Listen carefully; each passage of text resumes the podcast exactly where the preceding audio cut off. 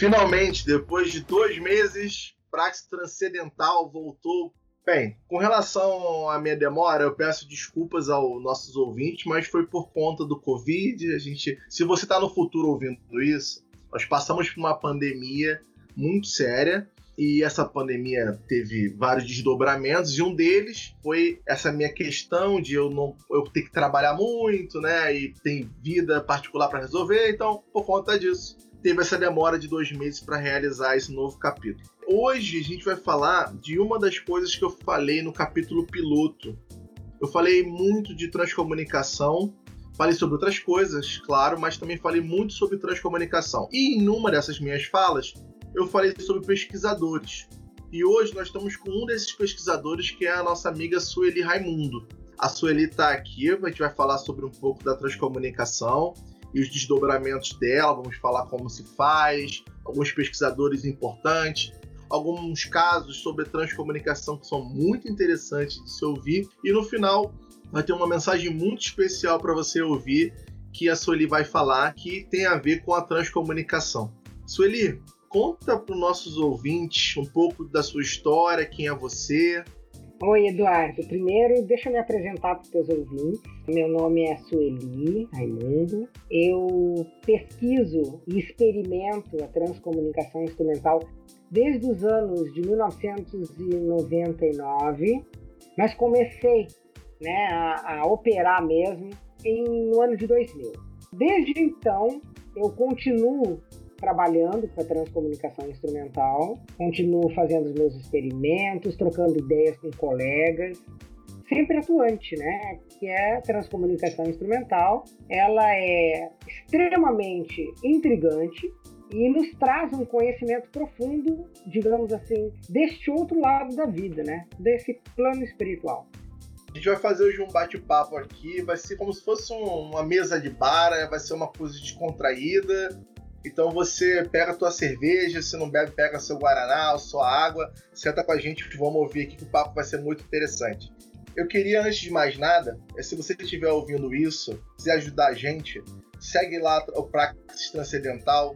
Se você estiver ouvindo uma plataforma de áudio como da Apple Podcasts ou coisas do tipo e tiver alguma forma de avaliação, avalie a gente com cinco estrelas, faz um comentário se tiver essa possibilidade isso torna a gente mais relevante para a plataforma e, consequentemente, alcança mais pessoas para ouvir esse podcast. No YouTube, nós temos nosso canal, no nosso Facebook e Instagram, que é do mesmo nome Praxis Transcendental. Segue a gente lá nessas plataformas, apoia a gente e a gente também coloca lá outras coisas para vocês poderem consumir. Sueli, vamos falar para o nosso ouvinte que nunca ouviu falar disso, o que, que é a TCI? Bom, TCI é a sigla né, de Trans transcomunicação instrumental. O nome já diz transcomunicação, comunicação transcendental, que transcende, ou seja, com outro plano de vivência, né? digamos assim, de outro local que não seja aqui material, onde a gente vive. Né? E através do que? Do instrumento.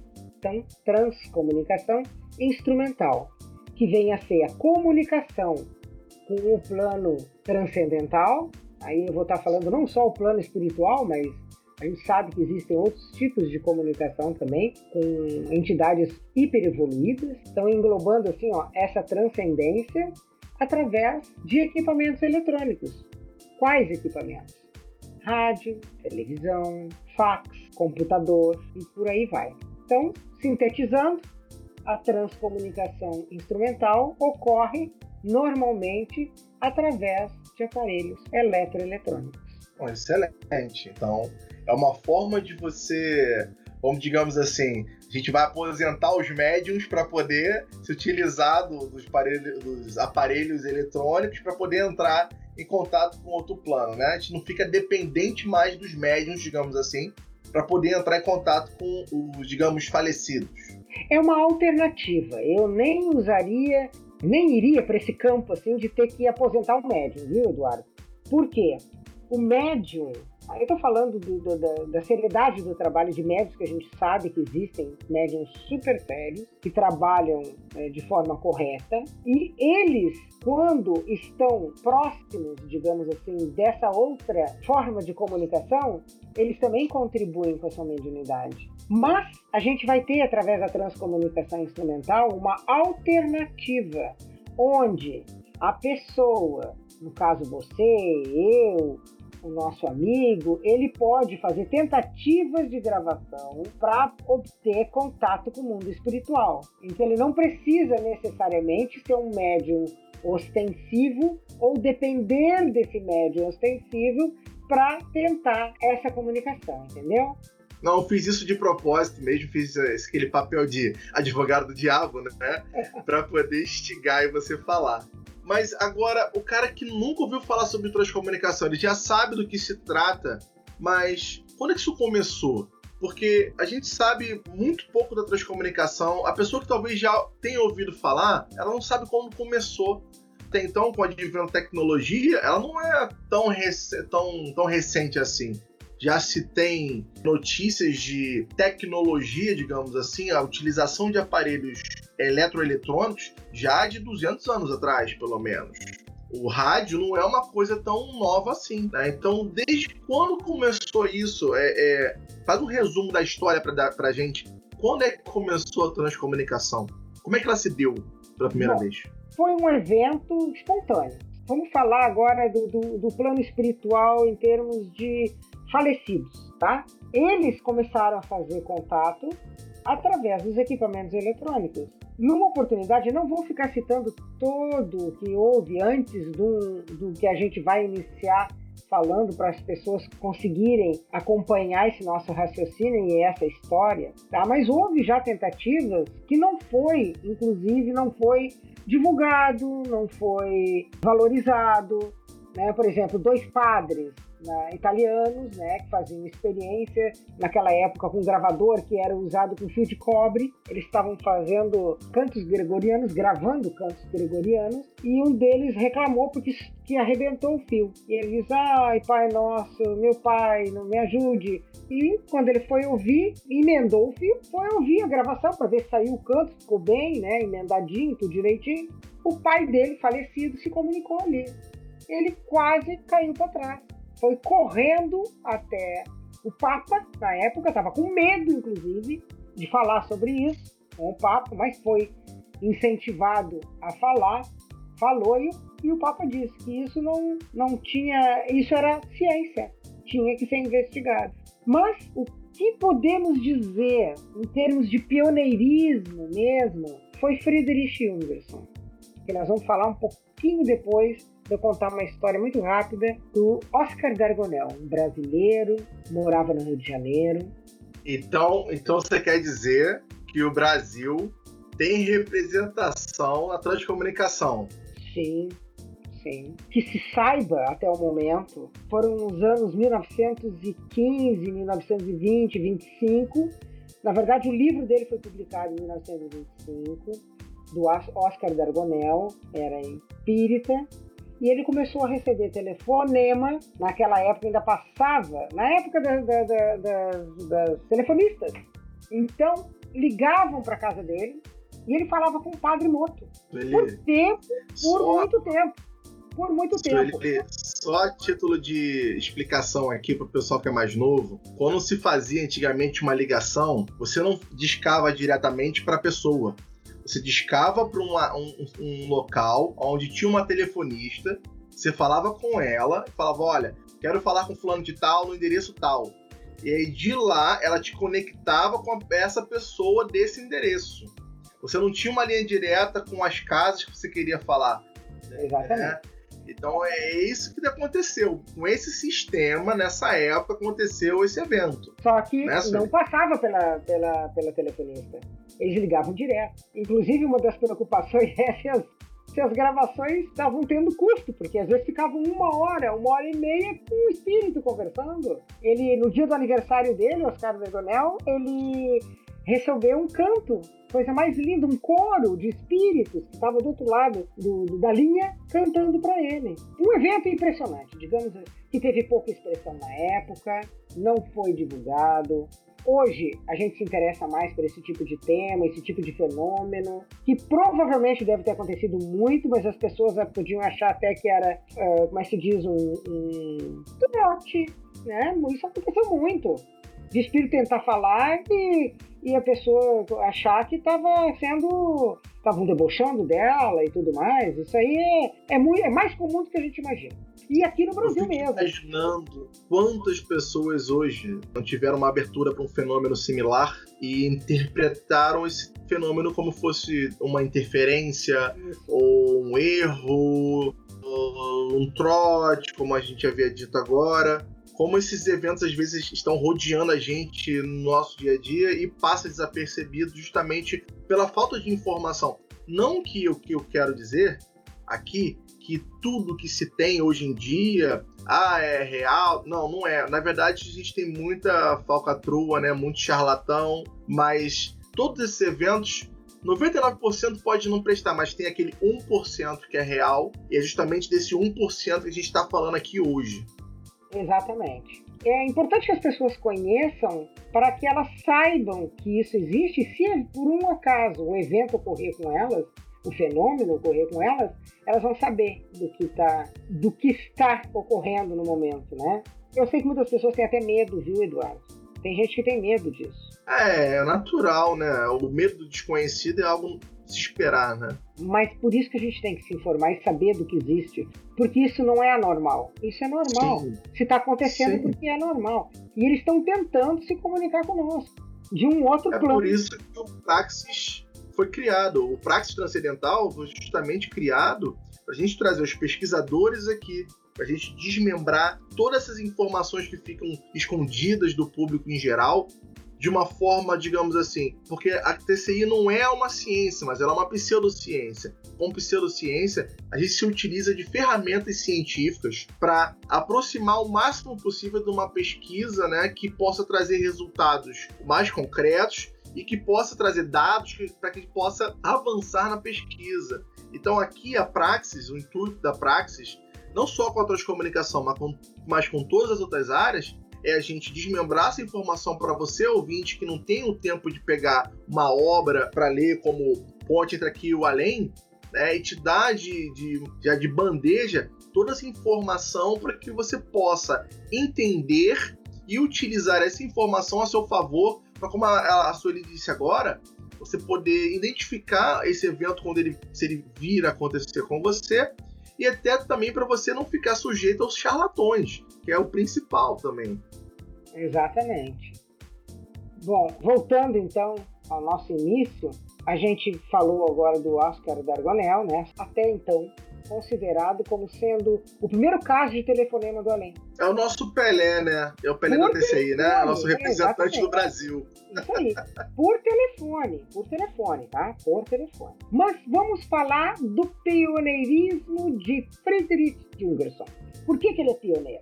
Já que aconteceram esses eventos antes. Porque ele passou três anos se dedicando inteiramente, minuciosamente, ele era uma pessoa muito organizada, sobre a transcomunicação instrumental. Na época, era considerado o fenômeno da voz eletrônica. Não era transcomunicação instrumental, ele chamava o fenômeno da voz eletrônica. E quem é Friedrich Jungerson? Sueco, era um artista, um homem muito sério, reconhecido, renomado, respeitado. Este homem estava aposentado, gostava muito de frequentar a casa de campo dele, no interior da Suécia. Aí ele foi para lá um dia. Qual é que era o hobby dele? Gravar cantos de pássaros. Ele chegava na casa, colocava o gravadorzinho na janela e gravava. Sendo que numa dessas gravações que ele fez, começou a vir voz e não canto de pássaros. Vozes aquilo causou uma estranheza no Friedrich, uma estranheza muito grande. O que, que ele fez? Ele começou, ele andava pela redondeza, ele olhava para ver se não tinha interferência de uma rádio local. Ele fez diversas varreduras na época, mas ele só entregou publicamente esse fenômeno depois de minucioso trabalho. No ano de 1959, ele recebeu a primeira voz através do gravador dele. Fenômeno da voz eletrônica.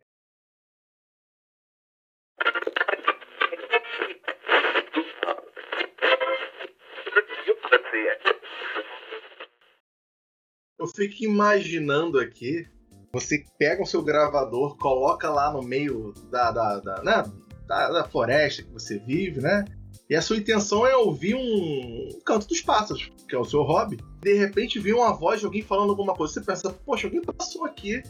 Eu tô gravando, alguém passou aqui na minha gravação, pô, não é possível. Aí você vai, você apaga a fita, P da vida, bota outra e bota lá. Não, agora não vai ter ninguém, até porque eu moro num local afastado, né? Não tem casas ao meu redor. Ele bota e daqui a pouco de novo a voz está impressa lá no meio dos cantos. O cara, pô, fica pé da vida. Tô acabando com as de gravações. E aí o cara se esconde. Não tem um evento desse? Que ele se esconde para ver se pega essa pessoa que tá falando lá. Não tem alguma coisa dessa? Ele, Ou eu tô errado? Ele queria, saber, ele queria saber se tinha alguém nas redondezas que estavam falando e que pudesse ser captado pelo gravador dele. Foi isso que ele fez. E Jungerson, muito engraçado, Jungerson, ele teve tanta desconfiança na época, tanta desconfiança, que quando ele teve a certeza que ele estava falando com, com espíritos, digamos assim, com mortos, foi porque uma voz feminina disse para ele: Ouça-nos, somos os mortos. Ele caiu sentado. A partir daí, Eduardo, a partir daí, ele começou a intensificar esse contato, ele descobriu. Tá? Ele falou com a mãe dele, ele falou com vários parentes dele, e ele descobriu que a pessoa que se comunicava com ele com frequência, inclusive a voz, a voz já ele identificava com facilidade, vinha frases muito claras. O nome dela era Lena, era uma mulher, a Lena. E ela passou a interagir com ele com bastante frequência. E tudo isso aí está no livro dele, né, que ele relata é, minuciosamente esse trabalho, tudo que ele fez, como aconteceu, com detalhes mesmo, está disponível em PDF, gratuitamente, que é Telefone para o Além, de Friedrich Excelente. Para quem tiver ah, interesse. Então, então, ouvinte aí, se você tiver interesse de repente consumir esse material para adentrar mais na história aí do Friedrich, é, é ponte entre aqui e o além. É isso? Não, esse é telefone para o além. Desculpa, telefone para o além. Para o tá? além. Em PDF isso. na internet você encontra aí vamos falar do Constantino Haldiv. Foi um sucessor, era um homem. O Constantino Haldiv foi grande seguidor, né? Ele foi até até Friedrich Jungerson, ele era letão, né? Morou na Espanha, também um homem era um poliglota, assim como Friedrich Jungerson. Recebiam vozes, frases completas em línguas diferentes numa frase só. Isso os espíritos faziam justamente para comprovar o fenômeno da paranormalidade. Então, assim, para que né, fosse mostrado, não tinha como. Um, um rádio, um radialista, por exemplo, falar várias línguas, usar numa rádio comum, vamos supor, num, você receber uma mensagem para você em cada palavra numa língua. Eles dominavam a língua, entendeu? Essas línguas. É, né, Sueli? Porque que as pessoas poderiam alegar, né? É que poderia ter uma influência, alguma interferência do rádio eletromagnética ali das ondas de rádio no evento, ou ondas de alguma outra forma, né? E aí isso exclui, porque ninguém vai dar uma notícia em cinco, seis línguas, né? A cada. São uma frase com seis línguas diferentes, né? Não existiria alguma coisa assim no rádio, então você extingue a possibilidade de uma interferência de rádio. Vou te explicar. Friedrich Jungerson, quando ele conseguiu uh, aprimorar, digamos assim, esse contato com, uh, uh, com a Lena, é o espírito comunicante dele, ela foi orientando ele aos poucos, porque ele só tinha um gravador, a gente chamava de EVP, Electro Voice Phenomenon. É o que se usa hoje, né? Naqueles esses Ghost Hunters aí dos Estados Unidos, tem muito programa assim, né? Exatamente. Até acho que depois é bom a gente, a gente poder diferenciar o evento do EVP para o TCI, né? Exatamente, a gente vai devagarinho. A gente pode, né? Mas naquela época era EVP, tá? O que, que aconteceu? A Lena começou a orientar ele que para melhorar a voz, para ela vir mais alta, eles conseguirem manipular melhor, que ele usasse o rádio. O que, que o rádio tem? Frequência. Então, através das frequências do rádio, eles conseguiam manipular esse sinal de frequência. Como o espírito não tem um órgão fonador como nós temos, ele precisa desse som para poder conseguir transformar isso aí em palavras, em frases, em comunicação. Então é, orientaram ele, ele passou a usar o rádio. Foi aí que começou, na verdade. Constantino Haldiv foi conhecer, foi até o Friedrich, foi até a Suécia, foi até o Friedrich, esteve com ele e se apaixonou. Quando ele voltou para a cidade dele, ele passou a fazer também os experimentos e logrou êxito desde o início, através do IVP. E depois ele colocou o rádio e ele acabou, nos estudos dele, o Constantino Haldiv, nos estudos dele, ele acabou criando um diodo, um aparelhinho onde ele pudesse acoplar que já tinha nele um pequeno ruído branco para facilitar e melhorar a qualidade de voz. Tudo isso ele obteve também informação através dos espíritos, dos comunicantes dele. E Constantino Haldiv foi um homem, ele tinha a esposa dele, ele era professor, eles eram tradutores, ele é esposa, professor e tradutor. A esposa dele, ela era paraplégica, então ele cuidava muito dela. Era um homem muito dedicado à esposa, não teve filhos, teve uma vida bem sofrida, digamos assim, por questão da doença dela, mas isso não impediu dele fazer o trabalho dele dentro da transcomunicação. Quando a esposa veio a falecer, ele entrou de cabeça mesmo. Ele entrou de cabeça. Obteve mais de 60, 72 mil palavras vindas através deste método.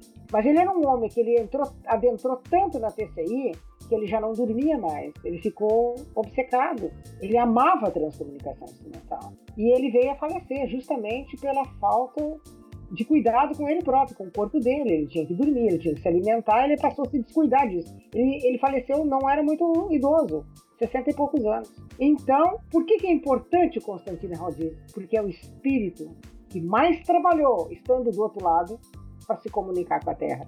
E ele fez questão de dizer isso, que ele estaria sempre trabalhando para se comunicar com a Terra. Onde houve telefonema e por telefone ele se comunicou, assim que foi considerado verídico mesmo, por telefone, que se tem notícias, foi quando ele se comunicou com Adolfo Holmes, que a gente vai falar mais adiante, que é na Alemanha, em Rivnich e em Luxemburgo com o casal de Luxemburgo, que é um grupo que tinha lá de estudo, que a gente também vai falar mais adiante. Então foram considerados verídicos, verdadeiros e foram assinados embaixo por Dr. Ernesto Senkowski, que nós vamos conhecer mais adiante também.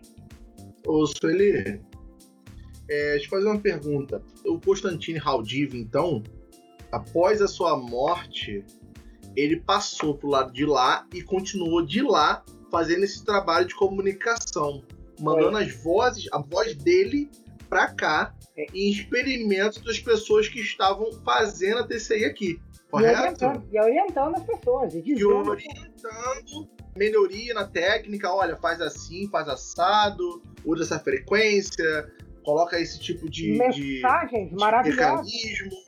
Não, excelente, excelente.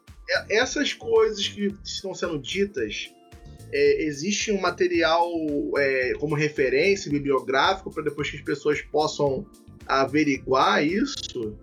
Tem, sim. Depois a gente coloca a bibliografia. O pessoal que tiver interesse em pesquisar, em estudar, em ler, se informar. É, porque o pessoal não achar que o que está sendo dito vem da cabeça né, da não, gente, não. né? Não, não, não. É, as pessoas vão poder a, a, averiguar esse material, né? Depois, essa bibliografia mas é, depois do depois da falecimento então, do, do Haldiv, quem é que veio a dar continuidade na pesquisa? Bom, eu poderia citar vários aí, mas vamos falar os é, mais impressionaram, né, através do fenômeno. Vamos falar um pouquinho de Klaus Schreiber, alemão, morava em Aachen, na Alemanha. Era um homem, ele era aposentado, bombeiro aposentado, era um homem muito bem-humorado, uma pessoa muito boa, generosa, e foi um homem que teve uma história de vida dolorosa, porque ele perdeu toda a família, filho, esposa, primeira esposa, segunda esposa, mãe, perdeu tudo, cunhado, Nossa. É. Banho de sabroso, hein? É, foi, foi, foi, foi. Não, ele perdeu bastante. Foi a filha, Karen, ela faleceu com 18 anos. Ela é uma menina que ela trabalhava na área da saúde e ela pegou uma infecção. Então ela veio a falecer com 18 anos de idade. E passou a ser a comunicante dele, a, a, a quem orientou ele em todo o seu trabalho. Como isso aconteceu? Também ouvindo a história de Friedrich Jungerson, ele estava um dia, naquela época, isso aí, quando foi lançado na mídia sobre esse assunto, a Europa toda borbulhava, borbulhava, todo mundo falando sobre conversas com os espíritos através de equipamento eletrônico. Então, assim, ó, deu um boom na época. Ele tinha um grupo, ele era um homem muito sozinho, devido a todas essas perdas, e ele tinha um grupo de amigos que eles combinavam sempre de se encontrar. Ele tinha na casa dele um pequeno salão, um salãozinho de festa, onde ele reunia os amigos para conversar e tomar cerveja. Era muito comum ele fazer isso. E numa desses encontros, ele convidou os amigos e fez uma provocação. Vocês ouviram falar sobre que agora os espíritos se comunicam com, através do, de equipamentos eletrônicos, não sei o quê. Quem sabe a gente faz um teste aqui, porque um dos colegas dele, amigos dele, daquele grupo, daquela turma, faleceu. Vamos chamar o fulano. Ah, vamos, vamos. Aí o que, que ele fez? Ele pegou uma fita virgem, colocou no gravadorzinho, evocou o amigo. O que, que é evocar? Chamou fulano de tal. Se você tiver aqui presente, se identifique, babá. Chamou o amigo. Ficaram todo mundo quieto, né? Gravando ali. Ele chamou o amigo, todo mundo esperando. Terminou a gravação, ele foi rebobinar a fita, o amigo se identificou ali. Sabe o que, que aconteceu? Esvaziou o salão. Esvaziou. Caras se apavoraram. O pessoal saiu com medo, correndo. Nunca mais voltaram. e foi aí. Ele ficou tão animado com isso, porque isso aproximou ele dos parentes dele. Ele viu, ele era um homem que tinha muito problema de pulmão. Ele viu na transcomunicação instrumental a possibilidade de renovar, de viver mais feliz. Porque ele poderia, quem sabe, conseguir contato com os parentes dele. E ele conseguiu. E quem foi a mediadora dele foi a sua filha Karen, que ensinou ele como fazer para poder ver a imagem deles pela TV. Ele foi o pioneiro em imagem, através de um método que a gente conhece como retroalimentação, que é um efeito replicado do, da própria TV na TV, como se a gente entrasse num túnel. Esse é o método. Através desse método, ele te, obteve imagens belíssimas, claro, fruto de muito trabalho, porque não é da noite para o dia que você vai construir. Ele conseguiu ver a filha dele, o genro dele, o cunhado dele, os parentes dele, todos. E, até pessoas desconhecidas. E pessoas que foram reconhecidas depois, como Ron Schneider, como Albert Einstein e tantos outros. Então fez um trabalho belíssimo, belíssimo em imagem. Foi visitado pelos maiores pesquisadores físicos, engenheiros da época foram lá para constatar. Inclusive, aproveitando a deixa do, do Ernest Enkovsky, vamos falar, falar do Ernest Enkovsky. Quem foi nessa história toda o Ernest Enkovsky? Dr. Ernest Enkovsky, engenheiro físico, uma pessoa reconhecida no país dele, alemão. Ele foi o sintetizador catalisador da transcomunicação instrumental. Foi ele que criou o termo transcomunicação instrumental. E ele que acompanhou todos esses pesquisadores onde ocorria o fenômeno da TCI, ele era chamado para ir lá para averiguar ou não validar.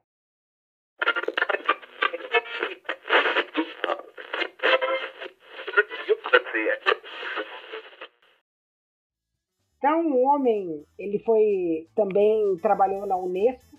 Então, foi um, uma pessoa muito respeitada e validou muito fenômeno na Europa. Já veio para o Brasil, num evento que teve aqui no Brasil. Foi uma peça importantíssima dentro da transcomunicação instrumental. Falecido há pouco tempo, faleceu com 92 anos de idade, deixou um acervo maravilhoso, um livro que infelizmente a gente não tem traduzido para nossa língua, Ele já foi traduzido agora recentemente para o italiano, mas na nossa língua ainda não. Ela tem 480 páginas o livro dele. Tem em inglês esse livro? Tem, foi traduzido em inglês, tá? Uh, mas não foi. Uh, ele não tá. Como é que eu vou te dizer? Ele não foi publicado, entendeu? Só foi traduzido. É, lá na Itália foi publicado. Foi traduzido e publicado a Bíblia. Eu chamo de Bíblia da TCI. Bíblia da TCI por quê? A Bíblia técnica da TCI, porque lá ele usa a engenharia, usa a física para explicar o fenômeno. Ah, então a gente está falando de um, de um, cara com conhecimento técnico, científico, Sim. que, de acordo com seus critérios científicos, validava ou não os, os eventos de cada pesquisador, né? Até para essa questão das fraudes. E em cima da experiência de vida toda dele, somada uh, como, como profissional que era da área de engenharia, somada à experiência de pesquisador da TCI, ele fez um livro falando das técnicas, ou seja, das formas dos circuitos, dos aparelhos que poderiam ser criados, utilizados para fazer a transcomunicação. Seria isso? Não, não só isso, inclusive as mensagens.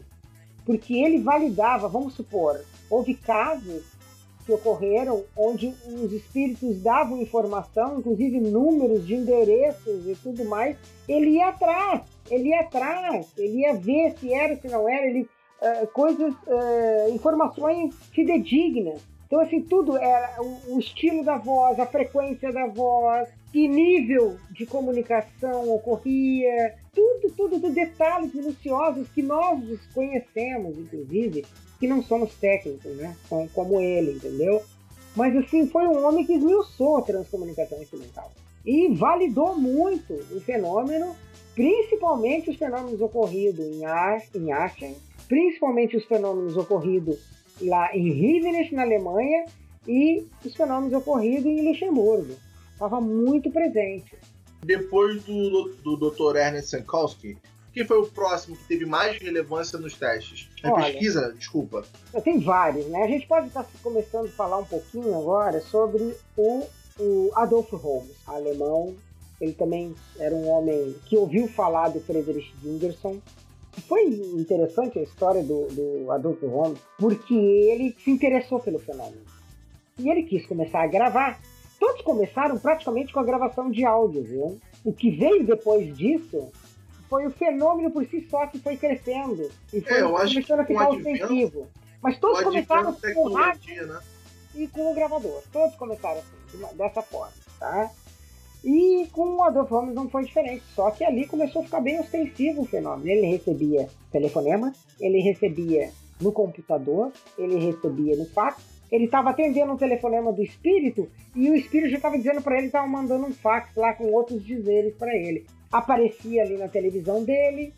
E ele tinha um material muito simples, televisãozinha, acho que de 14 polegadas, com um rádiozinho em cima, né? Ele evocava e ele conseguiu contato. Na verdade, quem foi a mediadeira dele foi a mãe dele, que ele não conhecia, porque ela faleceu no parto dele. Nossa.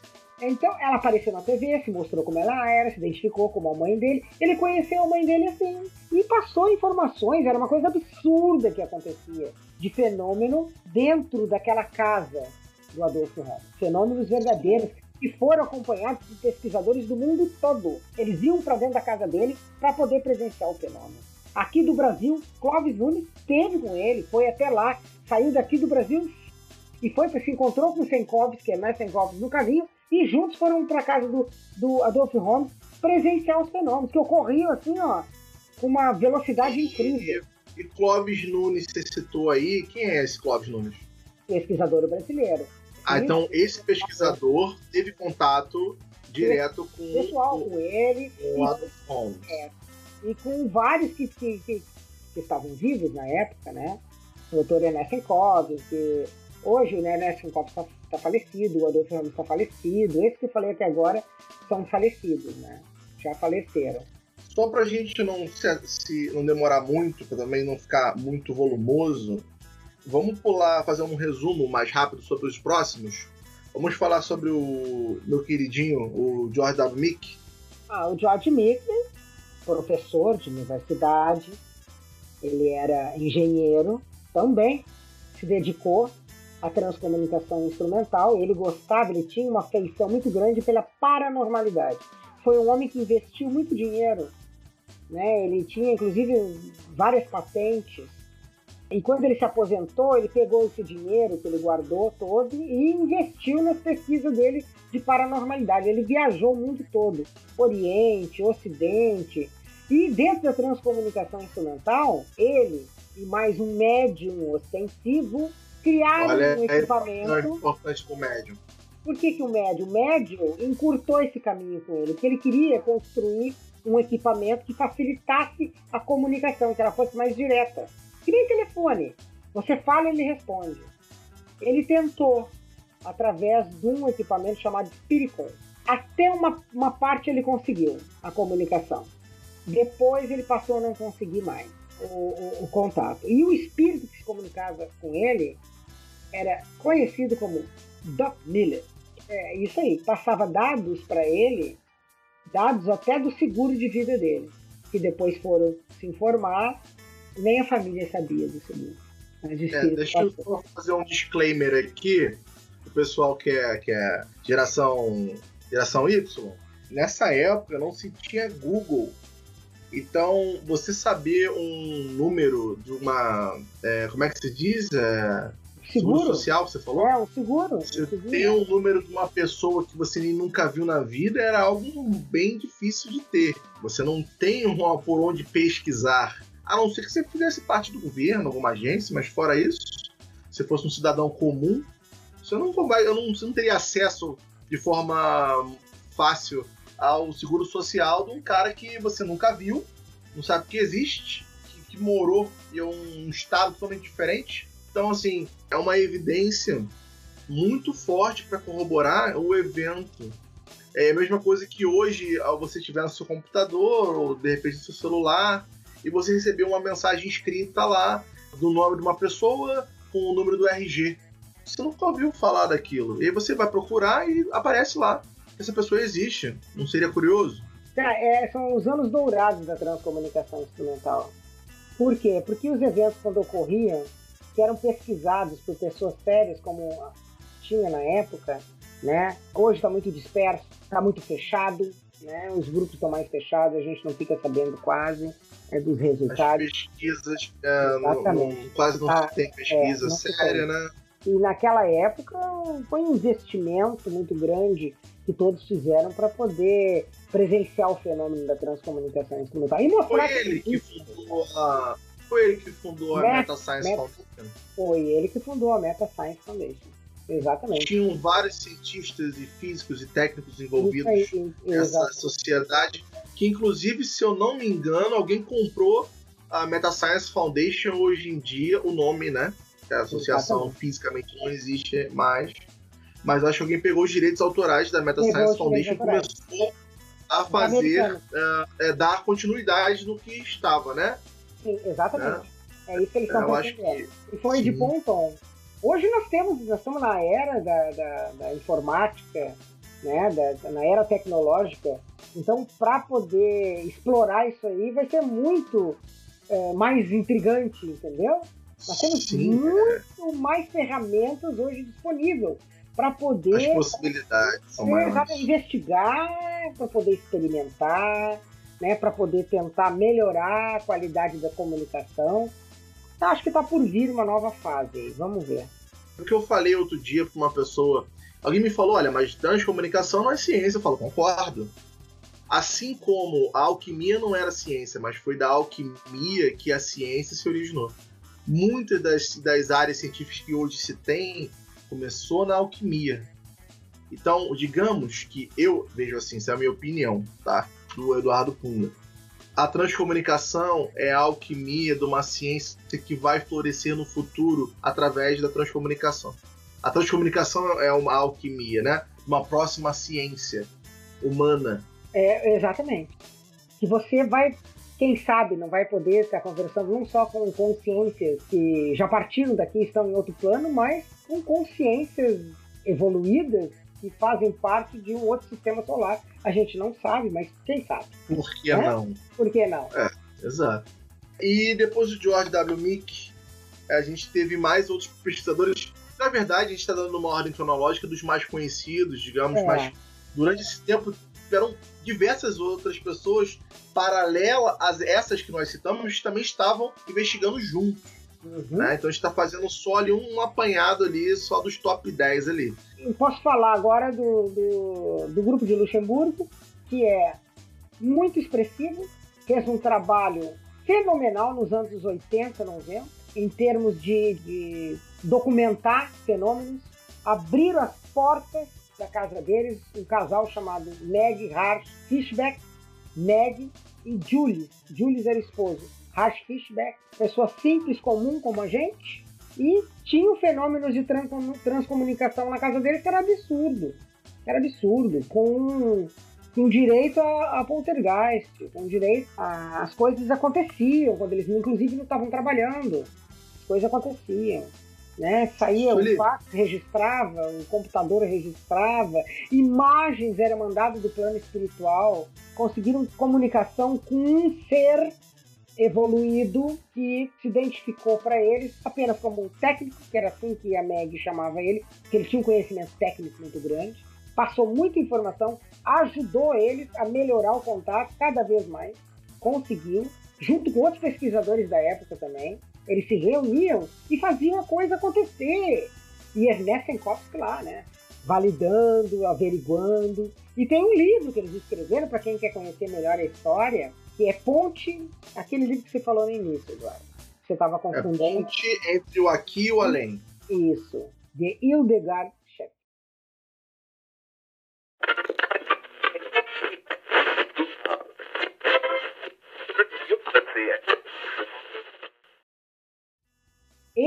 é a Bíblia da TCI, um pouco técnica e um pouco em termos de história, para que você conheça, veja as mensagens que foram enviadas, as informações que foram enviadas deles. Vários se comunicaram lá no, no grupo de Lincheville, vários espíritos. Um deles foi Padre Roberto Landel de Moura, que se comunicou lá, dizendo que estava se comunicação da estação Landel, quem é esse, esse, esse, esse padre? De onde ele é? é? Daqui do sul, daqui da minha, da minha região. Era, mas ele morou muito tempo nos Estados Unidos, e no Brasil ele não foi reconhecido, não. Ele patenteou né, o telefone sem fio, na verdade, no, ajudou. Na verdade, ele não foi o inventor do rádio, ele ajudou. Ele, mais dois ou três na época que estavam trabalhando com isso, foi que conseguiram criar o rádio. Então, através de frequência, ele trabalhava com frequência e luz. E ele conseguiu comunicação à distância como se fosse um telefone sem fio. É um cara de uma genialidade absurda. Quem quer conhecer também um pouco da história dele, é só botar aí no Google Padre Roberto Landel de Moura.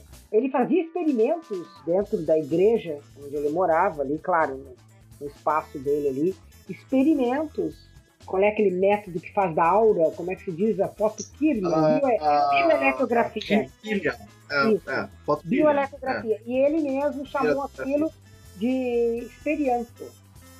Ele chamava. Então ele fazia análise disso e tantas outras. Era um, um, um gênio. Mas ele ficou aqui na Terra, não se tem conhecimento que ele tenha falado ou feito transcomunicação. Mas de lá para cá, ele se comunicou em Luxemburgo.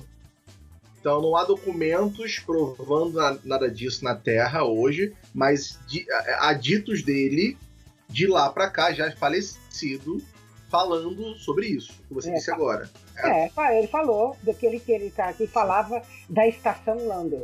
Porque eles chamam lá é, a comunicação, é como se fosse uma estação de rádio. Então eles falam, aqui é da estação tal, entendeu? Então vários espíritos se comunicavam daquela mesma estação. Inclusive, Constantine Haldiv fez várias comunicações em Luxemburgo.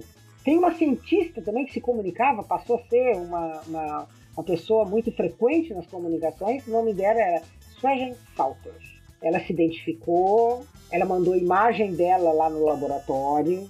Olha, para quem não conhece, não é difícil até acreditar, né, Eduardo? Eu sei que as pessoas têm dificuldade de acreditar, até parece que a gente está contando uma historinha, né? Mas não é. Foi, ocorreu isso aí, foi, foi documentado, tudo isso existe, isso aí, né? E é uma coisa incrível. A transcomunicação instrumental é uma coisa incrível. Não dá pra gente é. fechar o olho e fazer de conta que não está existindo. Existe alguma coisa e eu espero que mais pessoas adentrem na pesquisa da transcomunicação instrumental. Pode ser um marco daqui uns 10, 15, 20 anos, 30 anos, 50 anos, pode ser maravilhoso. Você não vai mais se sentir lutado. Você vai poder falar com seu ente querido, saber como é que ele tá. Você pensou? Você tem um WhatsApp pra você poder falar e chegou aí como no plano astral. ou pela TV, assim. ou pela TV. É. Você é. vê ele pela TV. Olha, eu tava conversando isso outro dia com a minha esposa, eu tava falando com ela assim. Você imagina as implicações sociais é, se você tiver, se você vivesse uma realidade onde você tivesse a confirmação que a morte era simplesmente uma passagem para um outro plano, que você não desapareceria, mas só que você se, se é, descartaria esse, esse corpo aqui, essa roupagem, digamos assim, mas o que te torna você, a sua essência, permaneceria vivo em um outro plano e que existia possibilidade de você se comunicar com a, essa pessoa. Então você imagina hoje um mundo com essa possibilidade tecnológica, as implicações sociais que se desdobrariam disso, por exemplo, como a questão de posse, por exemplo, a questão de, de herança, porque você está herdando algo de alguém que se foi. Teoria, essa pessoa não vai usufruir mais. Se essa pessoa não se foi, ela só descartou o, o invólucro físico, se, se ela voltar novamente, essa herança continuar. No, no, é, é, essa posse continuaria sendo dela? Que, será que essa questão de guerras e disputas, interesses, esses mais baixos possíveis, talvez eles reduzissem exponencialmente pela questão de você saber que talvez o interesse nessas coisas não são tão importantes? Existem coisas muito mais importantes a serem pesquisadas, porque hoje que se tem de pesquisa de material bélico para produção de material bélico é bilionária. Então imagina você pegar esse budget e aplicar todo numa pesquisa científica nesse sentido. Quantos avanços não ocorreriam? Entende? Então poderia... eu estava pensando como a transcomunicação poderia revolucionar a humanidade. Eu acho que seria um grande presente, um grande benefício para a humanidade. Por quê? Por uma questão consciencial. No momento que você consegue avanços o suficiente através desse tipo de comunicação, você está falando com a pessoa, a consciência, que não está mais nesse corpo, mas ela existe da mesma forma e ela continua consciente só que ela tá num outro plano, ela tá vivenciando lá uma outra experiência que faz dessa nossa experiência aqui muito primitiva, entendeu? Eu acho que isso seria ótimo porque ajudaria se nós pudéssemos evoluir também de uma forma consciencial aqui. Você tá entendendo? Humanidade. Tá? Esse, esses detalhes de herança, isso e aquilo, isso aí é, é coisa. É, são resíduos. É resíduo. É resíduo. É é, que pode ser descartado. Então, assim, não, é, esse é detalhe que não, não teria a menor importância. Eu acho que mudaria a forma de você ver a sua vida. A importância de você viver sua vida aqui na Terra, porque nós estamos aqui por um propósito, por uma condição. Aqui eu acredito que seja escolhas nossas, inclusive, estar vivendo aqui. Então, quem sabe a gente não aproveitaria melhor a nossa estada aqui também, né? De uma forma mais produtiva para poder. Porque o homem ele só vai evoluir de acordo com as experiências dele. E quanto mais você for tornando essas experiências positivas, mesmo que elas sejam dolorosas, melhor vai chegar nesse ponto. Tem muito obstáculo, né? Tem um abismo gigante, gigante entre, o, entre o agora e esse ponto, né? Vamos, vamos falar agora um pouquinho do Marcelo Bach. Ah, Marcelo Bach, um italiano também falecido há pouco tempo, uh, Marcelo Batti foi um fenômeno na transcomunicação instrumental. Por quê? Ele começou, como todos os outros, rádio italiano. Ele começou com um rádiozinho e lá pelas tantas ele começou a receber voz direta do rádio. A gente chama de voz direta de rádio, VDR. O que, que significa isso? Não é que o espírito está lá numa rádio falando, é que a frequência do rádio permite que o som emitido através dessas frequências seja transformado em voz. Voz de espírito. Ele chegou ao ponto de ter um local, como se fosse um salão, onde ali tinha umas 40 cadeiras e ali estavam sentadas 40 pessoas enlutadas, pais, mães, onde ali eles sentavam na esperança de ouvir que todos escutavam ao mesmo tempo. A voz ela fluía como se fosse um fluido. Ela fluía e todos escutavam. E os espíritos se identificavam, falavam com os pais que estavam ali. Uma coisa incrível, maravilhosa.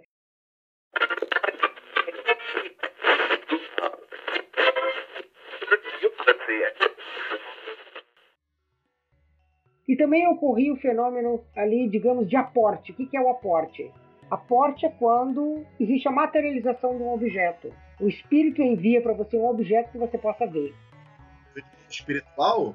não, é, é, é, uma coisa meio complexa que a gente não, não vai dar para a gente adentrar muito, mas eu sei o seguinte: a gente é como se você pegasse um objeto, você pega lá no quintal, lá na Alemanha, tá? Olha, nós estamos falando de tempos e dimensões diferentes. Então o espírito vai lá e ele consegue tirar aquele objeto, desmaterializar, vamos supor. Aí aquilo passa pelo campo dele, que é a terceira dimensão, quarta dimensão, e desce de novo para a nossa terceira dimensão. Então ele passa e dá essa volta. Então ele pega um lugar lá e traz para cá. É só isso que ele faz. Tá? Ele não cria Mas, é... plano espiritual.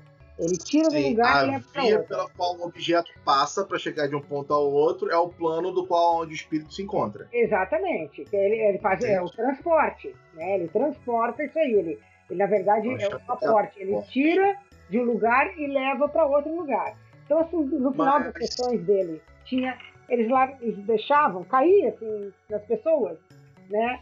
Pétalas de rosas, coisa mais linda. Acontecia com muita frequência. Trabalho belíssimo. Mas tinha uma particularidade sobre o Marcelo Batti, não tinha? Que para que as vozes pudessem ocorrer, qual era a particularidade dele? Ah, ele tinha uma mediunidade incrível, né? Porque você com um rádio, com não sei quantas válvulas, era 12, 6 ou 12 válvulas que tinha, inclusive os pesquisadores que tiveram lá, eles chegaram ao ponto de tirar as válvulas de trás do rádio dele e as vozes continuavam falando ainda por segundos, sem válvula, rádio desligado, sem válvula, sem nada. Mas ele tinha que colocar a mão, né? Ele tinha que encostar ele, ele a mão. Ele, ele colocava a mão, exatamente. Ele colocava, ele ficava como que alisando o rádio. Ele fez uma. E ele sentia, ele dizia assim: Eu sinto, eles estão vindo, eles estão vindo aí a voz começava a vir. Geralmente ocorria, começava a ocorrer o fenômeno 20 minutos depois de iniciada a sessão. Mexendo no dial do rádio, de um lado para o outro, bem devagarinho, e num desses entrava a voz. É assim que acontecia. Sueli, depois de uma hora de podcast, o ouvinte ele quer saber agora como ele pode ser um pesquisador, como ele pode começar a descobrir como funciona a transcomunicação instrumental, como ele pode fazer com as ferramentas que ele tem em casa a transcomunicação instrumental. Bom, eu vou, eu vou dar um conselho que foi o que eu fiz, foi a minha trajetória e que deu certo. Primeiro, Eduardo, eu li muito. Hoje a gente tem disponível alguns livros em PDF. Eu não sei se teu ouvinte pode fazer contato através do teu canal. Ele pode entrar ali, se ele quiser, você pode disponibilizar depois eu vou deixar é, os links disponíveis tanto no podcast, tá? É, na, no Spotify e, e, e, os outros, quanto no, no YouTube. Você dá uma olhadinha lá na, no YouTube, abaixa lá a setinha. E também no Facebook Instagram. Todos esses que a gente for mostrar aqui, citar alguma foto, uma, uma bibliografia, algum link para PDF, tudo isso eu vou disponibilizar lá no, na mídia social que você estiver acessando esse podcast. Fica tranquilo. Primeiro, começar a ler. Tem livros importantes, como o livro do Friedrich Jüngerson, que é uma base. Depois tem o livro Ponte entre aqui e o além. O livro do Clóvis Nunes, que é muito bem sintetizado. É comunicação é, tecnológica com o mundo dos mortos. É um livro assim que é, é o resumo da história da obra, né? Muito bom, muito bom, muito bom. E Partindo daí, a pessoa está mais preparada para começar as tentativas de gravação. Ele pode começar com o que ele tem em casa. Um gravador, pode ser do celular, pode ser um rádio, pode ser só o gravador do celular, sem ruído nenhum. Você procura um ambiente com menos é, barulho suficiente, faz uma evocação, espera, depois ouve. Olha, como é que se dá? Como é que é o processo? Exatamente. Primeiro, a pessoa tem que estar tá tranquila, né? Ela tem que estar tá com o tempo disponível naquele momento, tem que estar tá, assim, não pode estar tá com sono, não deve, né? Porque é, despende muita energia, a gente precisa de ter energia nesse processo, para que eles possam estabelecer o que a gente chama de campo de contato. Então a gente tem que estar tá bem, tem que estar tá com vontade de fazer transcomunicação instrumental, com vontade de falar com seu ente querido, um amigo, com um parente, e inicia a gravação. Liga o gravador, chama pela pessoa que ele quer falar, não tem ritual para isso, não precisa fazer ritual nenhum. Eu faço, eu é como se eu me entrasse numa num, só num processo de concentração, vamos chamar assim meditação, né? Porque você você acalma, você limpa sua mente. Não vou carregar problemas do dia a dia para esse momento. Não vou carregar nenhum sentimento para esse momento. Apenas de felicidade, de tranquilidade, de desejo, desejo de comunicar. Por aquela comunicar com aquela pessoa que a gente ama, que a gente quer se comunicar, um pai, uma mãe, um irmão, uma namorada, uma esposa, um esposo, um filho. Então, faz esse momento, liga o gravador, faz as tentativas, depois você vai escutar com bastante calma, grava pouco, dois minutos, faz a pergunta, espera uns 30 segundos no máximo, depois repete a pergunta. Por exemplo, fulano de tal, eu queria ter contato com você. Seria possível você mandar alguma mensagem? Espera mais um pouco. Fulano de tal, você me escuta? Depois de ter feito isso, é bom ter fones de ouvido, né? Um headset bom para poder ouvir, né? Quando a gente usa só o, o gravador, a voz vem baixa. Muitas vezes tem que jogar essa gravação num editor para você amplificar e ali perceber a voz bem baixa, porque ele não está com, com, com elementos para conseguir manipular. Hoje existem outras formas de você fazer isso aí. Existem, por exemplo, a banda larga, né, que seria como se fosse uma rádio que ficasse como o rádio galena. Você lembra que ele ficava girando, pegando a estação que tivesse disponível? É algo mais ou menos assim. Ou então você liga um rádio. O importante é não ter voz de locução. O rádio se ligar, você coloca numa frequência de ondas curtas, de preferência de ondas curtas. Chiado, né? É, entre estações, não pode ter a locução. O importante é entre as estações que tem aquele ruído em ondas curtas e você liga o seu gravador e deixa aquele ruído, não precisa ser muito alto também, para não interferir. Então, para recapitular, você pega um gravador, pode ser o seu celular como gravador, se tiver aquele gravador mesmo, né, que normalmente os, os repórteres carregam, você vai disponibilizar aquilo para gravar e você vai ter uma fonte de ruído, a gente chama de ruído branco, próximo desse rádio. Vai ser o ruído branco, é aquele chiado ou da TV, né? Não pode ter voz. E aí você vai fazer a pergunta e depois vai deixar 30 segundos com esse chiado sendo é, direcionado ao gravador, objeto de, grava de gravação.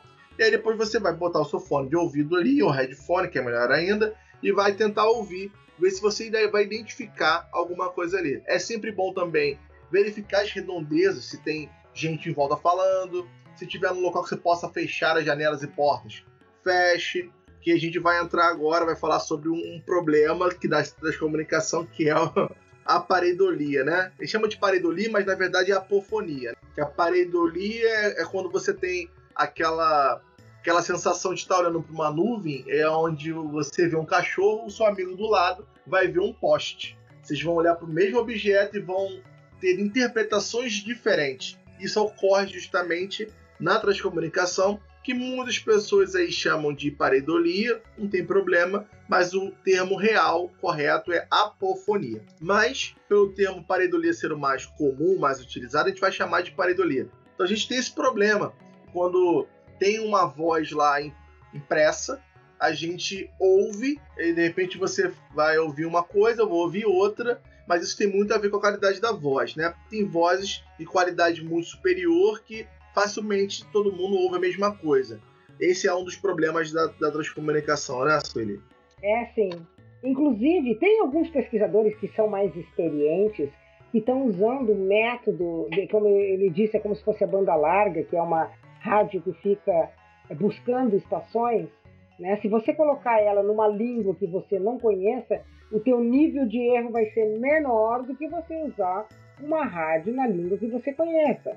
Por quê? Porque ali você pode dar coincidência de você estar tá falando, fazer uma pergunta e vir uma resposta que encaixa. E na verdade não é um fenômeno, é uma coincidência. Então tem que cuidar muito é. disso aí. Já os pesquisadores são mais experientes, que se usam desse método, eles o nível de erro deles é bem menor, entendeu? Tem pesquisadores que gostam de usar esse tipo de, digamos, de ruído. Seria essa alternância de voz, tá? De palavras, vamos supor, é, em outra língua. É como se estivesse rodando dial Exatamente, rádio, muito, passando, tá, muito você vai ouvindo sons aleatórios, rápido, né? Muito rápido. O que, que vai diferenciar? Se você começar a fazer pergunta e tiver respostas inteligentes e que fazem sentido, você pode estar numa transcomunicação instrumental.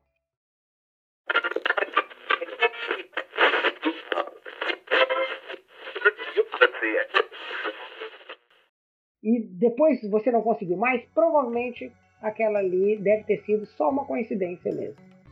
É uma coisa que é importante para a gente alertar né, as pessoas é que se deve fazer o experimento com seriedade, tentar fazer repetidas vezes, e mesmo se você não tiver certeza que você está ouvindo, você descarta, entendeu? Não fique com a dúvida.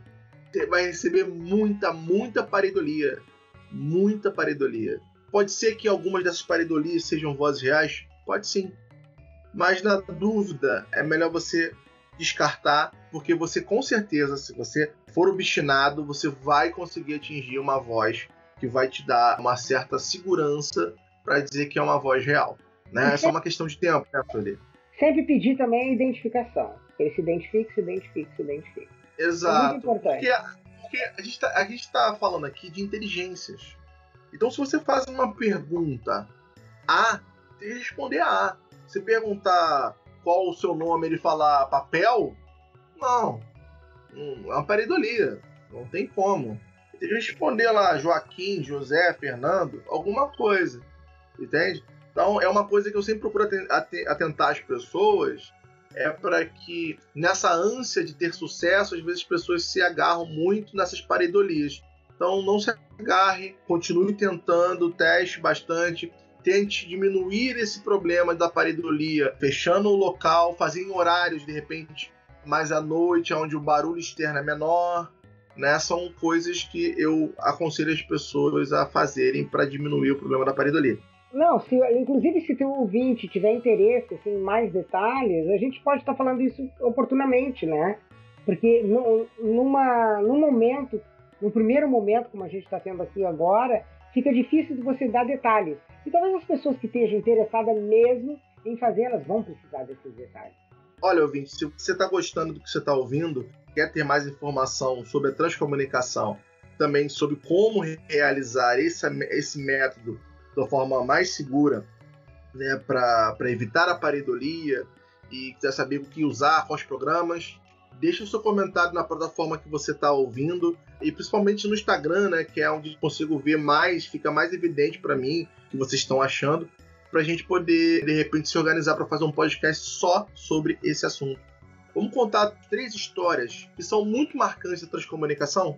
Três histórias que são muito marcantes na transcomunicação Suejen Salter. Suejen Salter foi uma, uma comunicante do grupo de Luxemburgo, se identificou, ela deu detalhes ali, ela faleceu de um acidente e ela conta que não foi fácil a adaptação dela no outro plano, quando ela chegou no outro plano, embora ela, olha que ela acordou, digamos assim, ela estava numa cama confortável, foi recebida uma pessoa extremamente generosa e amorosa, mas não foi fácil a adaptação dela. Ela diz isso. Né? A gente não não sai daqui, vai para o outro mundo e está achando que virou anjo, tem asa. Não é nada disso. Você vai com a mesma consciência que você tem. Então ela relata esse tipo de detalhe. Ela falou, inclusive, que ela era cientista e que ela, ela não viveu aqui na Terra. Ela tem aparência humana como a nossa, mas ela viveu num planeta chamado Varid, V-A-R-I-D. É uma extraterrestre, né? Vive fora do, do, do, do planeta seria, Terra. Seria, seria uma, uma Terra paralela? outra dimensão? Olha, ou ela, é... ela, ela, tem as feições uh, extremamente humanas, normais, como a gente. Tem foto dela? Tem, tem. Ela mandou a imagem dela, inclusive no laboratório que ela trabalhava. Ela mandou imagem dela de lá, né, no laboratório, assim, o rosto dela. Ela mandou várias comunicações, muitas comunicações e orientações para o pessoal de Luxemburgo. Era muito atuante nas comunicações lá em Luxemburgo. Fez um trabalho belíssimo, junto com outros espíritos que eram mais frequentes também, que trabalhavam com o grupo de Luxemburgo. Se eu for entrar nos detalhes aqui, ah, nós vamos ficar três horas aqui, no mínimo, no mínimo. Sim. Vou disponibilizar a foto da Suede em Salter para quem quiser ver. Eu vou deixar lá no Instagram.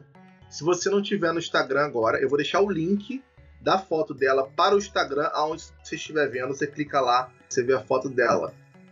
Tem um caso, você que está ouvindo isso aqui agora, eu acho que você também gosta de casos relacionados, são casos de ufologia, paranormalidade. E esse caso agora, especificamente, que eu vou falar, eu gosto muito. Tem um livro só desse caso, que é o livro se chama Os Mortos se Comunicam com Computadores. E eu vou pedir para Sueli falar com carinho dessa história, porque a gente vai falar agora de viagem no tempo.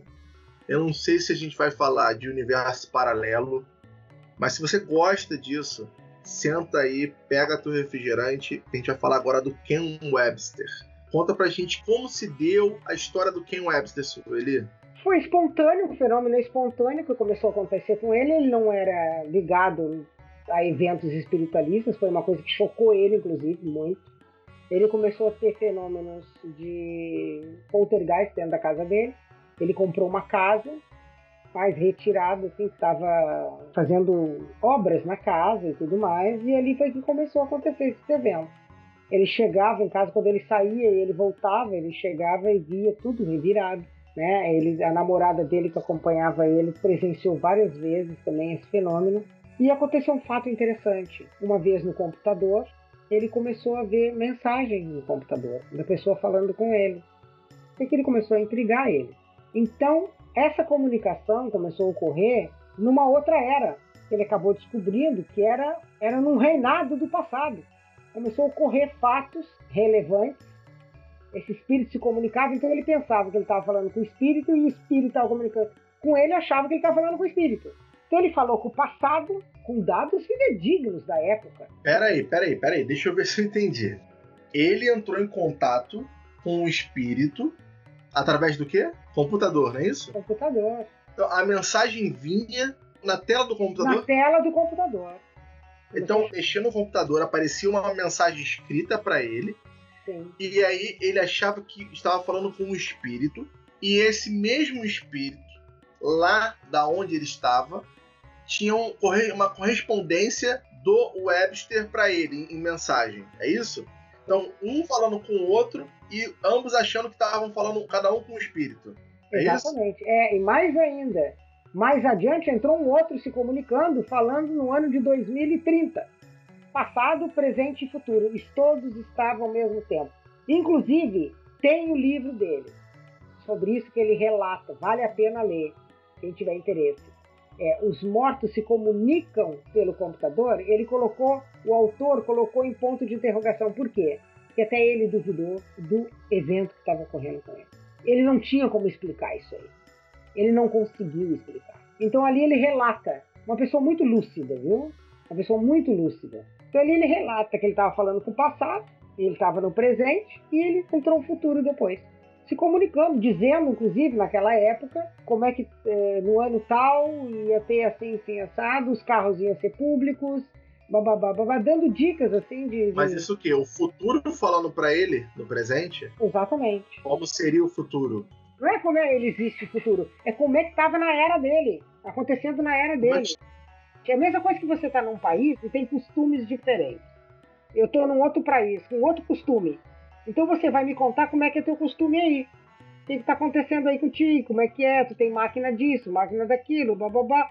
Eu, do meu tempo, tenho máquina assim, sabe? E o do passado perguntava para ele o futuro da história dele, porque aquilo ali foi uma história.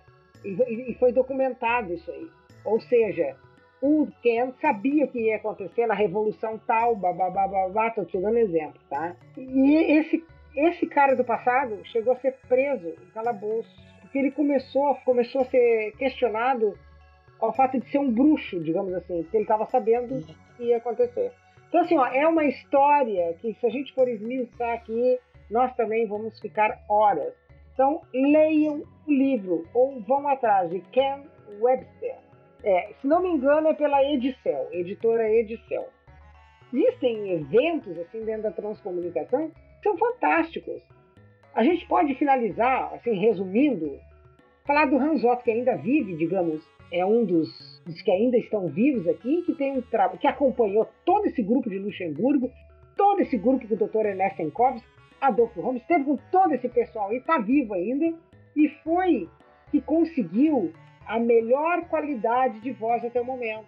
Ele conseguiu deixar as vozes lineares.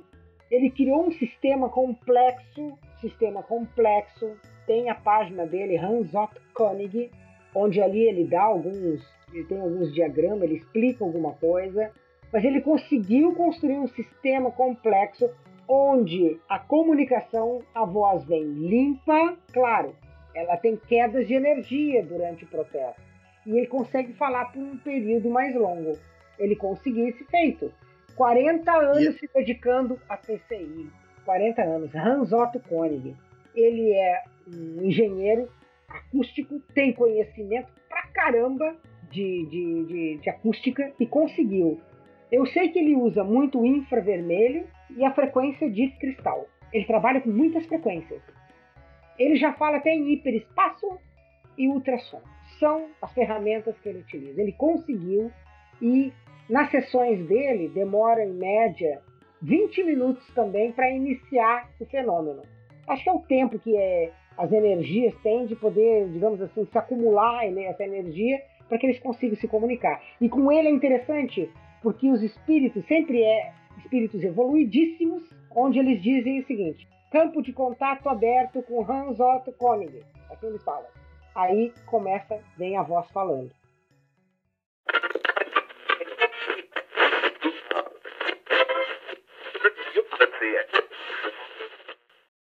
Tá? Ele não fica perguntando coisa. Talvez ele dê continuidade naquilo que está sendo transmitido. Por exemplo, o espírito, a entidade ou a consciência que está falando, ela fala, ó, oh, o mundo aqui não sei o que, não sei o que. Aí ele vai lá e diz, existe uma pergunta daqui, depois que a pessoa morre, se ele continua vivo.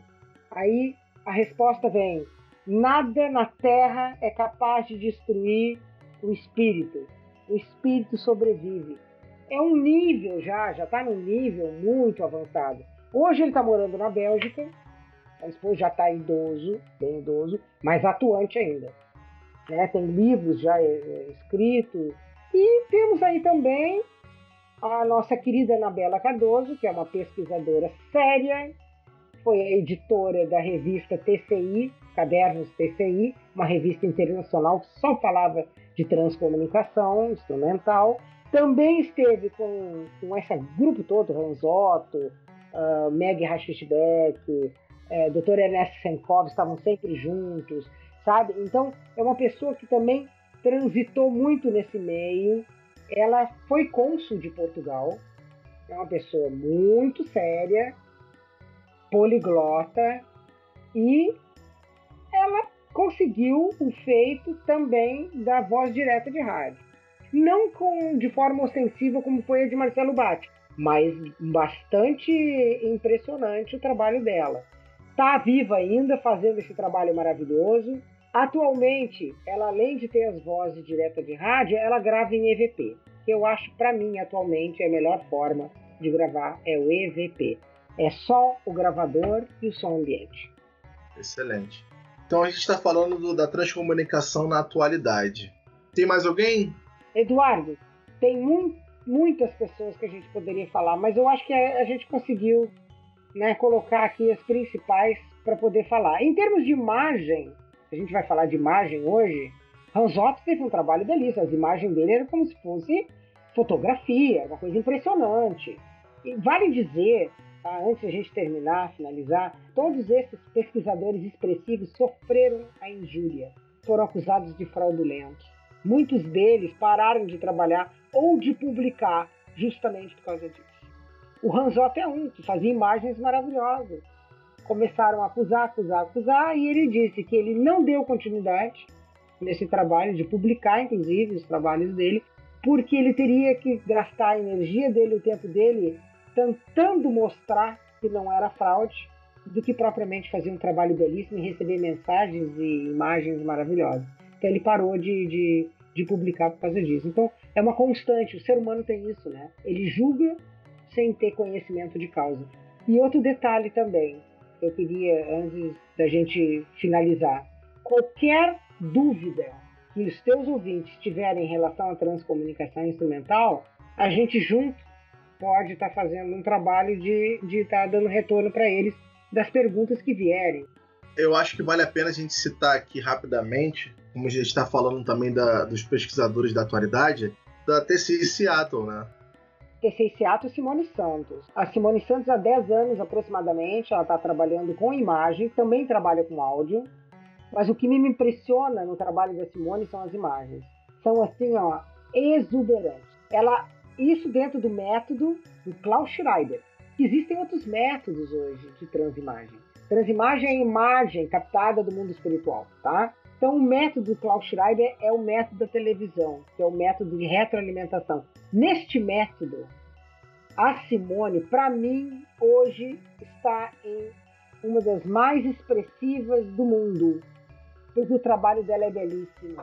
Ela tem imagens que você não tem como duvidar. São incríveis, não tem como alguém conseguir fazer igual, porque isso é importante, né? Porque dificilmente você vai conseguir replicar as imagens, porque são é eles quem viu, né? A gente só recebe. E são muito nítidas. São muito nítidas. Houve um tempo que teve mães que identificavam os filhos nas imagens, ou esposas é, identificavam os seus esposos. Um trabalho belíssimo. Você olhava aquilo ali, chegava. Eu me emocionava quando olhava o trabalho da Simone. E continuo me emocionando. E agora, cada vez mais, ela aprimora o trabalho dela, né? Então, hoje seria, digamos, em termos de imagem, está ganhando muita expressão dentro da transcomunicação. Se você quiser, ouvinte, dar uma conferida no material da, da Simone, você pode procurar por TCI Seattle, que é a cidade de Seattle, né? Você encontra TCI Seattle, Facebook, Instagram, YouTube. Vou deixar o link também para você aqui, mas se quiser procurar por conta própria, já pode jogar no Google, você acha. Simone é brasileira, ela mora nos Estados Unidos, lá em Seattle, mas ela é, ela é brazuca. Antes da gente passar uma mensagem, como eu havia dito no início do podcast, que ia ter uma mensagem muito bonita no final, eu queria que você fizesse seu jabá aí Conta pro pessoal onde o pessoal pode te encontrar, como é que pode entrar em contato com você, o que você faz, você dá aula, não dá, ensina, não ensina. Ah, eu tenho meu canal no YouTube, TCI Sueli Pinheiro. Não tá como Sueli Raimundo, tá TCI Sueli Pinheiro. Tem canal no YouTube, tem no Facebook. Então as pessoas podem colocar suas perguntas ali, à medida do possível eu respondendo. Eu gravei algumas aulas da história da transcomunicação, ainda está faltando algumas que aos poucos eu estou postando. Eu pretendo também ali gravar, uh, fazer uma gravação de transimagem para as pessoas verem como é que é, explicando direitinho, a pessoa vai ver como funciona. Fazer uma sessão de transimagem, gravar essa sessão, para que as pessoas consigam uh, entender como se faz e possam fazer suas tentativas em casa também. Isso tanto de áudio quanto de, de imagem, tá? Atualmente, o meu trabalho, eu estou explorando bastante o idiodo, estou trabalhando em EVP e pretendo lograr êxito, né? Algum resultado já está começando a aparecer, mas ainda estou em fase bem inicial de teste com o diodo. Mas todas as dúvidas, Eduardo, o pessoal pode escrever inclusive para o meu e-mail. Eu tenho esse canal no YouTube, CCI Sueli Pinheiro, no Facebook, no Instagram eu tenho. TCI Sueli Pinheiro, e tem o meu e-mail, suelipinheiro.r@gmail.com. Muito bem, tá dado o recado. O pessoal vai entrar em contato com você com certeza, porque depois desse podcast, o que vai pintar de dúvida, você tá lascada. A tua caixa de e-mail vai, vai ter que dar uma limpada, porque vai pipocar de coisa. Então, vou me despedir também aqui antes de mandar a mensagem. Queria é, agradecer a todos que ouviram o podcast até aqui. Eu espero que vocês tenham gostado. A gente fez com muito carinho para você. A ideia aqui foi apresentar a transcomunicação. Você vê que é um tema muito complexo, muito longo. Espero que você tenha gostado. Deixe a sua opinião das nossas mídias, que é a Praxis Transcendental, tanto no Instagram, no Twitter também tem, no YouTube, no Facebook. E se você quiser mandar para mim um e-mail, qualquer coisa que você quiser, sobre qualquer assunto, é praxistranscendental.gmail.com. Felipe, deixa pra gente aí então essa mensagem. Diz pra gente de quem é e que mensagem é essa. Bom, primeiro eu vou finalizar é, o nosso podcast aqui lendo para vocês, os ouvintes, uma mensagem foi recebida em Luxemburgo por aquele casal que eu falei para você, Meg e Julie Hash Fishback. Uma mensagem enviada da cientista Suagen Salter. Ela explica um pouco como é esse outro lado, onde é, como funciona. Então a gente vai ouvir, porque isso é a continuidade da nossa vida aqui na Terra, para que a gente saiba talvez o que esperar quando a gente partir daqui, que realidade que nós vamos criar, né? E que realidades existem. Desde já eu vou agradecer essa oportunidade, Eduardo, de estar aqui, a gente podendo estar falar sobre um assunto tão intrigante, tão importante, tão curioso, tão maravilhoso, que é a transcomunicação instrumental. Eu que agradeço por você ter aceitado o convite. Eu já vou me despedir antes, porque eu vou finalizar apenas com a mensagem. Posso começar? Pode, claro. Ela disse o seguinte, e essa mensagem veio através de alguns meios de comunicação: rádio, veio através do gravador, veio através da televisão. Ela foi picada, ela veio e foi concluída, foi colocada na extensão pelo casal de Luxemburgo. Conforme foram enviando, eles foram pegando a mensagem e colocaram no texto. E dizia o seguinte as mensagens: O homem continua vivendo depois da morte carnal no terceiro plano humano. Temos corpos como vocês. Eles surgem de uma base vibratória diferente, mais fina que no seu mundo da matéria grosseira. Aqui não há doenças. Membros que faltaram ressurgem. Um corpo mutilado na Terra regenera-se no nosso mundo. Vivemos em residências confortavelmente mobiliadas. As paisagens são impressionantes na sua beleza. E a idade média das pessoas que continuam vivendo aqui fica entre 25 e 30 anos. Pessoas que morrem na Terra em idade bastante avançada acordam aqui plenamente conscientes depois de um sono regenerador. E este sono de convalescença ele dura, de acordo com o tempo terreno, aproximadamente seis semanas. Em alguns casos, pode também durar menos. As crianças que chegam no terceiro plano são carinhosamente acolhidas e tratadas pelos parentes que estiverem naquele plano. Essas crianças continuam crescendo, elas estudam, elas progridem até alcançarem a idade aproximada de 25 a 30 anos. Convivemos aqui com outras formas de vida, com pessoas que, antes de sua morte física, habitavam outros planetas, como gigantes, anões e gnomos, e até com seres incorpóreos. Encontram-se aqui algo como 60 bilhões de humanoides de todos os mundos do universo. Parêntese. Essa mensagem foi recebida nos anos 80. Amizades e parcerias continuam sendo cultivadas. A sexualidade não é negada, pois faz parte do ser humano. A única condição é que os dois parceiros estejam em harmonia entre si e desejem a sexualidade. Também os animais continuam vivendo aqui depois de sua morte. Nada lhes falta e pessoas amantes de animais cuidam e tratam deles com todo o amor e carinho. Nós aqui comemos e bebemos como vocês. Nossos alimentos são sintéticos. Quer dizer que podemos materializar alimentos aparentemente terrenos. A carne que comemos é apenas uma reprodução da matéria. E nenhum animal morre para alimentar outro ser vivo. Aqui existem variedades de animais desconhecidos na Terra. Por exemplo, pássaros paradisíacos, borboletas multicoloridas. O clima é ameno. A personalidade e o caráter do homem que aqui chega continuam inalterados.